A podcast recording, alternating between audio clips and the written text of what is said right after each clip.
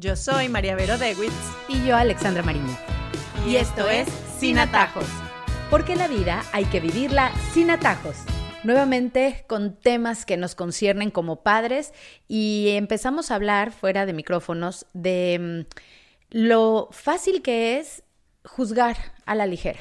Como padres y cuando te conviertes en madre, de repente como que perteneces a una tribu, ¿cierto? Nos unimos todas las mamás y nos entendemos y nos apoyamos y cuando uno ve una mamá enredada con el carrito, con la carriola, con el bebé, con la cosa, con otro chiquito, bueno, por supuesto que dejas todo y vas, ¿cómo te ayudo? Y, sientes como esa empatía, ¿no? Te conviertes como en una tribu. Pero también es una tribu que se va muy duro entre ellos, ¿no te parece? Como padres. Entonces, hoy vamos a hablar de esas cosas que hemos aprendido cuando nos convertimos en mamás y no podemos hablar de papás porque somos dos mujeres haciendo este podcast. Ya ellos después nos dirán su punto de vista, pero aquí les vamos a, contar que en este caminar nos hemos encontrado con muchas situaciones en las que es tan fácil juzgar a la ligera a los demás, ¿no? Cómo criticamos la educación de los hijos ajenos y cómo es tan fácil llegar a conclusiones cuando en realidad no sabes qué está pasando al interior de esa familia, al interior de esa mamá que puede que esté en conflicto, que pueda tener muchas cosas, hormonalmente hablando incluso, que su mente esté tan aglomerada de situaciones, eh, de pesares probablemente, y que nosotros muy fácilmente, pues catalogamos como mala mamá, porque por ahí hemos pasado. Entonces, es un poco de lo que vamos a hablar hoy. Sí, yo creo que em, el tema de qué es lo que nosotros juzgamos o tenemos como lo bueno, lo perfecto, lo correcto y luego lo malo, lo incorrecto, etcétera, eh, nos carcome mucho la cabeza. Y yo creo que sobre todo hoy en día, porque hay mucha información. Entonces, toda esta información eh, no sabemos cómo discriminarla, ¿no? Entonces, como hablábamos la otra vez, tenemos los distintos tipos de crianza, entonces aquí esta dice que hay que hacer esto, la otra dice que hay que dejarlo llorar, la otra dice que no hay que dejarlo llorar, la otra dice que se va a traumatizar si lo dejas llorar, una dice que hay que cargarlo, otra dice que no hay que cargarlo, una dice que tienes que darle pecho a demanda, la otra dice que no, que, que se mal acostumbran, entonces, claro, es demasiada información, ¿no? Entonces, ¿qué hace uno en su cabeza? Uno dice, bueno, no todo esto puede ser verdad al mismo tiempo. Entonces, agarro lo que me funciona a mí, a veces eh, bien, a veces mal, a veces lo hacemos bien, a veces nos equivocamos, pero luego todo lo que queda fuera de lo que me funciona a mí, entonces está mal hecho. O sea, o es incorrecto o no se hace así, ¿no? Y así juzgamos la realidad de las distintas familias, que son distintas a mí, de las distintas mamás, de los distintos hijos, y como no hacen lo que yo haría, entonces, para mí, en mi cabeza, eso es incorrecto, eso está mal. Y bueno, no necesariamente es así, ¿no? O sea, yo creo que evidentemente hay errores en crianza, sí, y se han comprobado, y hay manuales de educación donde sabemos que hay muchas cosas que, que si se hacen probablemente tenga consecuencias negativas en los hijos, pero hay muchas cosas también que son adecuables a cada tipo de mamá. ¿No? Y eso es a veces lo que nos cuesta entender, ¿no? O sea, como, bueno, ella hace esto a su manera, porque es la única manera que lo puede hacer. Entonces, ¿por qué tengo que yo venir a juzgar? Porque yo no lo haría así. No, es que yo no mandaría esa lonchera porque mi lonchera es, más healthy, porque la tuya es... Bueno, ¿y qué sabes tú? La realidad de esa mamá que manda esa lonchera. Entonces, el niño está bien, sí, está contento, sí, está feliz, no está en peligro, ¿no? Entonces, sencillamente no te inmiscuyas en esa situación porque no te corresponde, ¿no? O sea, este tema de que se necesita una tribu para educar, me encanta porque nos ayudamos, etcétera, pero entonces a veces creemos que es que la tribu se tiene que meter en todas las decisiones que tomen los otros papás y no, mira, o sea, yo no educo en tribu, yo, es más, yo no educo en tribu ni siquiera dentro de mi propia casa, porque incluso en mi propia casa puede haber un permiso para uno que para otro no puede haber. Entonces, yo no tomo decisiones con respecto a lo que toman las mamás del salón, yo no doy un celular en el momento en que todos lo están dando, yo no permito tener eh, novio cuando todos lo hagan. O sea, no es, no es la manera en lo que yo lo hago, pero tampoco por eso voy a criticar ni voy a juzgar la realidad de cada uno de los papás que no conozco y que es distinta a la mía. Qué difícil es entender no dar consejos si no te lo están pidiendo. De verdad, uno no debe meterse en la crianza ajena, ni siquiera entre familia. Y esto lo he aprendido. Si estamos hablando de qué aprendí en el proceso de ser mamá, bueno, aprendí a que ni con mi hermana, es que cada quien de verdad, si su pediatra le dijo tal cosa y ella quiere seguir esos consejos, pero el mío me dijo algo distinto y yo considero que las cosas deben ser distintas, pues en este caso sí es respetar las decisiones de cada quien. Ahora, muy distinto cuando ya ves cosas muy difíciles, en cuando ya está en riesgo la vida de un chiquito, pues bueno, por supuesto que sí tienes que hablar y decir y, tal vez, eh, no sé, si hay piscinas allá afuera, si ves que está rota la ventana, pues se lo tienes que decir, cosas así, pero no en términos de crianza. Yo creo que sí me ha enseñado la vida a ser muy prudente y sí he entendido, y creo que es así fielmente, que cada padre y madre que es padre y madre de corazón, que, que toma la decisión realmente de echar para adelante con la crianza de sus hijos, hace lo mejor que puede. O sea, sí definitivamente hace lo mejor que puede. Y claro que nos equivocamos en el camino, pero eso sí creo fielmente que así es. Yo he aprendido eso también y he aprendido otra cosa, que ya que estamos eh, en este podcast de qué he aprendido como mamá, que lo que yo veo no necesariamente es la realidad y no necesariamente es lo que pasa. Porque en un mundo de redes sociales, en donde la gente se proyecta su mejor imagen, eh, bueno, no necesariamente eso es la realidad. Y también para lo malo, de repente veo algo que parece muy malo, pero no necesariamente es la realidad. Entonces, entender que lo que yo veo es solo un momento del tiempo o una situación no quiere decir que eso sea la vida de esa persona. Entonces, que una persona esté pasando en un momento por un tema difícil no quiere decir que, que eso esté pasando todos los días, sino que eso es un momento, ¿no? O que si un niño está haciendo una pataleta no quiere decir que ese niño es así. O si una mamá pega un grito no quiere decir que es una gritona. O sea, ese es un momento que estoy viendo pero que no conozco la realidad profunda de esa familia, no conozco la realidad profunda de ese niño, no conozco la realidad profunda de esa relación. Y a veces uno tiene que decir, es que no, sé nada, porque en este mundo también de opinar, porque desde que salieron las redes sociales y Twitter y todo, el mundo opina, ¿no? Somos opinólogos de todo y sabemos de todo. Sabemos de, las guerras de, Ucrania, sabemos del COVID, de, de, las vacunas, sabemos todo, sabemos de todo y todos tenemos que opinar, ¿no? A veces también es importante saber callarse y saber cuándo no opinar.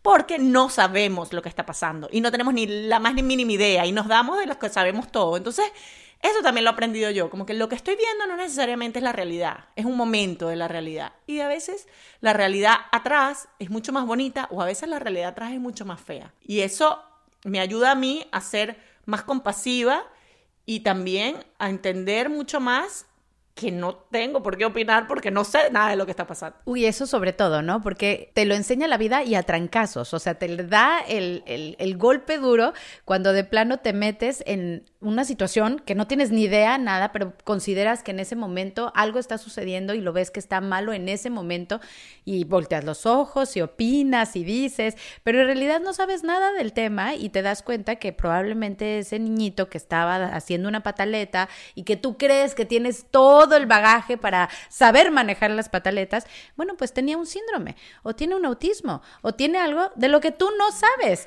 y eso hace de esa situación otra completamente distinta. Entonces sí hay que respetar mucho, sí hay que, eso también he aprendido, a respetar mucho, a, a quedarte callado y a enseñarle a nuestros hijos también a que no deben tampoco de llegar a una casa y juzgar tan a la ligera muchas cosas, porque pues ellos mismos son también personitas que empiezan a darse cuenta y vieras lo desordenada que estaba la casa, por ejemplo, y te dicen cosas así.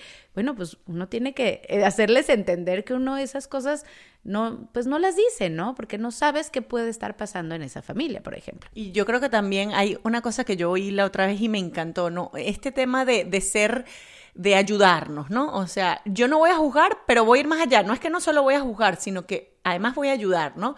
Y había eh, una, una amiga que le decía a otra que estaba pasando por un momento difícil, no necesariamente porque era un momento de sufrimiento, sino porque tenía muchas cosas, tenía muchos hijos, tenía muchas cosas andando en su vida en ese momento, y llegaba la amiga todas las mañanas y le decía, ¿qué te puedo quitar del plato hoy? Así, la llamaba en la mañana y decía, ¿qué te puedo quitar del plato hoy? Entonces yo decía, wow, qué bella. Eso es ser una buena amiga mm, entre nosotras, entre mamás, ¿no? O sea, cuando yo sé que una amiga mía, bueno, está complicado lo que sea, ¿qué te puedo quitar del plato hoy? O sea, ¿qué transporte te hago?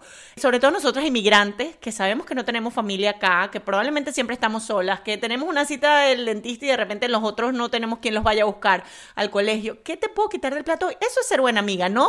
Venir a meterte, mira, me parece que no le estás dando comida suficientemente sana. No. O sea, ¿qué te quitar del plato para ayudarte a que tú de repente puedas hacer tu labor mejor y cómo yo en este momento que estoy más libre te puedo ayudar, ¿no? Y eso uno lo agradece mucho, o sea, yo tengo ciertas amigas que yo sé que en el momento en que yo, ellas sueltan todo y van y me ayudan. Y ese es el tipo de amistad que yo como mamá agradezco más ahora que tengo la edad que tengo y que tengo la, o sea, ese es el tipo de amistad que uno necesita en este momento de la vida, ¿no? Esas, esas amigas que tú sabes que están ahí en el momento en que la necesitas, que puede pasar que pases dos semanas sin hablar con ella, pero le dices, oye, no tengo quien me busque a fulanito y ella, yo voy. ¿No te parece que eso es, es importante en estas alturas de, de, la maternidad. Es lo más importante de todo, es esa tribu de la que hablamos, en la que sí tienes esa empatía por esa mamá de hijos difíciles, esa mamá que de muchos hijos, por ejemplo, como es tu caso. Decir, ¿cómo te ayudo? No, bueno, yo sí puedo, pues a lo mejor me cuesta trabajo porque también yo tengo mis cosas y mi propia vida, pero es como hacer ese alto en el camino, en tu camino personal y entender que está la otra ahí, no para darse duro uno al otro, no para competir, porque esa es otra cosa. Hablemos de la competencia, sino para ayudarse, ¿no? Para concluir como mi idea. Pero hablemos de la competencia, porque esa, esa es otra. Caemos en el, pues no en el ser mejor, pero sí ves muchas cosas que hacen los demás y que te hace dudar un poco de, de, tu propia labor como mamá, ¿no? Dices, bueno, pues a mí se me pasó totalmente eso y te das látigo tú sola, ¿no? Hablemos también de cuando nos damos látigo. ¿Qué aprendí de ser mamá? Bueno, a que me doy muy duro a veces y no debe de ser así y más cuando me comparo. Sí, cuando ves que te dicen, no, que este habla mandarín y toca violín y, y, y, hace arco y flecha. Y uno, ay, el mío a duras penas hace la tarea. y lo tengo, que, lo tengo que empujar. Entonces uno dice, bueno, lo estoy haciendo mal. Primero que estoy criando unos fracasados en la vida. Y segundo, que qué hago yo en todo mi día si esta mujer puede que el hijo haga 700 cosas bien. Entonces, bueno, sí, uno duda de uno mismo, ¿no? Uno duda de uno mismo porque, porque uno dice, bueno, ¿será que lo estoy haciendo bien? Y yo creo que esa es la pregunta que nos carcome todos los días de nuestra existencia. ¿Será que lo estoy haciendo bien? ¿Será que lo estoy haciendo bien? Y yo creo que uno tiene que quitarse esa culpa y decir, como tú decías, mira, yo hago lo más que puedo. Estoy tratando de darle a mi hijo lo más importante que yo creo, porque no le puedo dar todo en la vida, o sea, darle lo más importante, pero él también tiene que lograr cosas solo y ojalá le estoy dando las herramientas para que las logre, ¿no? Y, y otra cosa, o sea, si esas cosas te quitan la paz, bueno, trata de de no escucharlas tanto, de no verlas tanto. ¿Has visto esos, eh, esas imágenes que aparecen en Facebook o en Instagram que dice como lo que está en tu mente y lo que es la realidad? O sea, que pones las dos fotos. Bueno, pues así, y a mí personalmente me pasó. En mi idea guajira de tener estas niñas perfectas, entonces yo decía, claro, tienen que aprender un instrumento, ¿no? Entonces yo tengo que enseñarles, un, o sea, que sea parte de su cultura, que toque el piano y la guitarra. Y ahí me tienes en el que yo solita me enredé en unas clases que me un montón de dinero además, en el que yo misma me encontraba a mí misma diciéndoles cada dos minutos que tienen que practicar. Y llegó un tema a mi, o sea, a mi vida llegó un, un, problema más que yo solita me busqué porque justamente quería, como yo veía que todo el mundo estaba en las clases, en la cosa, yo no me podía quedar atrás y terminó siendo este karma hasta que yo caí en cuenta y dije, pero yo, yo, ¿por qué me metí en esto? Entonces ahí me tienes que fuera de la tarea, de lávate los dientes, ven y cena, ven y recoge, recoger tu cuarto. Además me encontraba diciendo, practica para piano, practica para la guitarra que por supuesto partió de mí. Sí, sí, sí, tal cual, tal cual. Hay, hay, problemas que uno se busca y luego uno tiene que salir, ¿no? Porque está en tu imagen de lo que debe hacer una buena mamá. Lo que debe hacer una buena mamá es cada quien pondrá aquí sus puntos suspensivos. Hay la que dice que la buena mamá tendrá que cocinar sano y hay la otra buena mamá que es la que hace manualidades con sus hijos. Yo siempre digo que odio la escarcha y odio las manualidades. Y yo creo que la primera pelea está con uno mismo. Con uno mismo, con la mente, ¿no? Con decir, aceptar ese tipo de cosas y decir, bueno, yo no soy de manualidades y no pasa nada. Y harán otras cosas y serán felices igual de felices, ¿no? Y entender que hay muchas cosas que están en nuestra cabeza, muchas autoimposiciones que nos ponemos que no son la realidad y que en verdad nos complicamos la vida. Uy, no la complicamos totalmente. Volvamos entonces a la tribu eh, aquella de mamás en las que primero nos damos duro porque entonces, ay, no, yo sí le di pecho dos años a mi hijo y no, pues yo duras penas pude porque fueron un mes y medio o tres meses lo que me salió, la otra que no le dio nada y entonces cómo empieza esta competencia también y cómo empieza como este, esta falsa imagen de que una cosa es mejor que la otra. Y yo siempre lo he dicho, ya lo he dicho varias veces aquí, no creo que algo sea mejor que otro, simplemente creo que es diferente. Y es lo que cada cosa acomode para tu rutina, para tu estilo de vida y donde tú te sientas bien, donde en el fondo tu corazón esté tranquilo, eso es lo correcto para tus hijos. Donde tú te sientes bien dejando a tus hijos, ahí es donde deben estar. Cuando tú te sientas bien eh, dando una orden a tus hijos, creando reglas para tu casa, y te sientes bien porque te sientes cómoda, ahí estás bien. Cuando estás incómoda, como me pasó a mí con los instrumentos, ahí por ahí no es. Entonces, devuélvete y es viable de suceder, devolverse, dar pasos atrás. Cuando eres mamá, puedes dar pasos atrás y echar para otro lado, ¿no te parece? No, claro que sí. Además que tú decías, esa típica reunión de mamás en donde lo único que hacemos es hablar de lo que hacen nuestros hijos y no hacen nuestros hijos, hay que eliminarlas de la existencia. Porque, o sea, de verdad, o sea, nos reunimos de repente un grupo de mamás y lo que hablamos es, no, mi hijo hace esto y mi hijo no hace esto y yo hago esto y no hago esto. Entonces, lo que hacemos es estar comparándonos durante 45 minutos, una hora que dura la reunión. Miren, hablemos de otra cosa, en serio vamos a hablar de, las películas que están de moda, vamos a hablar de, de las series que estamos viendo. O sea, muchas veces nos hacemos un rollo porque estamos como obsesionados con nuestra maternidad y, y, está bien y somos felices y es la parte más bella de nuestra vida, etcétera, pero no necesariamente hay que hablar todo el día de eso no necesariamente hay que oír música de Disney todos los días.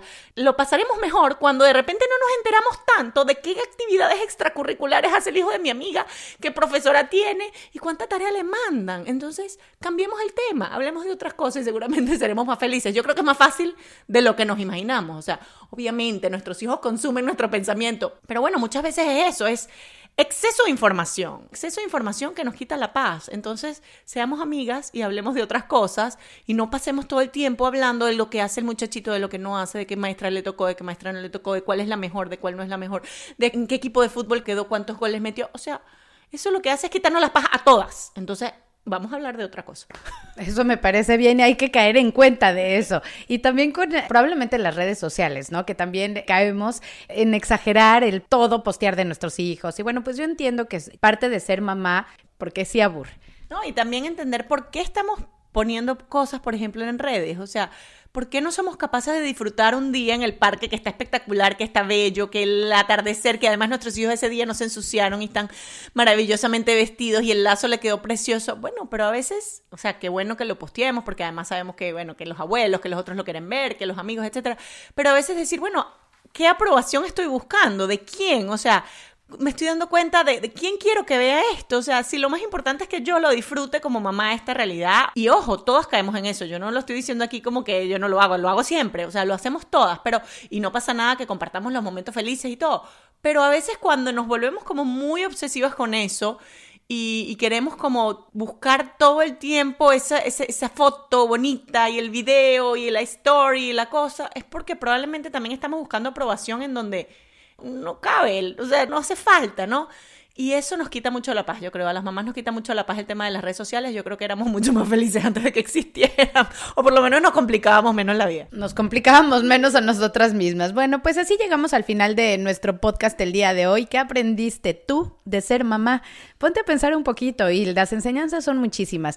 Y creo que con esto, pues eh, nosotros simplemente lo que queremos es hacerles entender que estamos todas. En ese mundo estamos todas, de lo cual aprendemos, pero sí es importante no juzgar a la ligera. Creo que la conclusión más importante es que no juzgamos, no juzguemos a los demás, no demos nuestro punto de vista si no nos lo piden.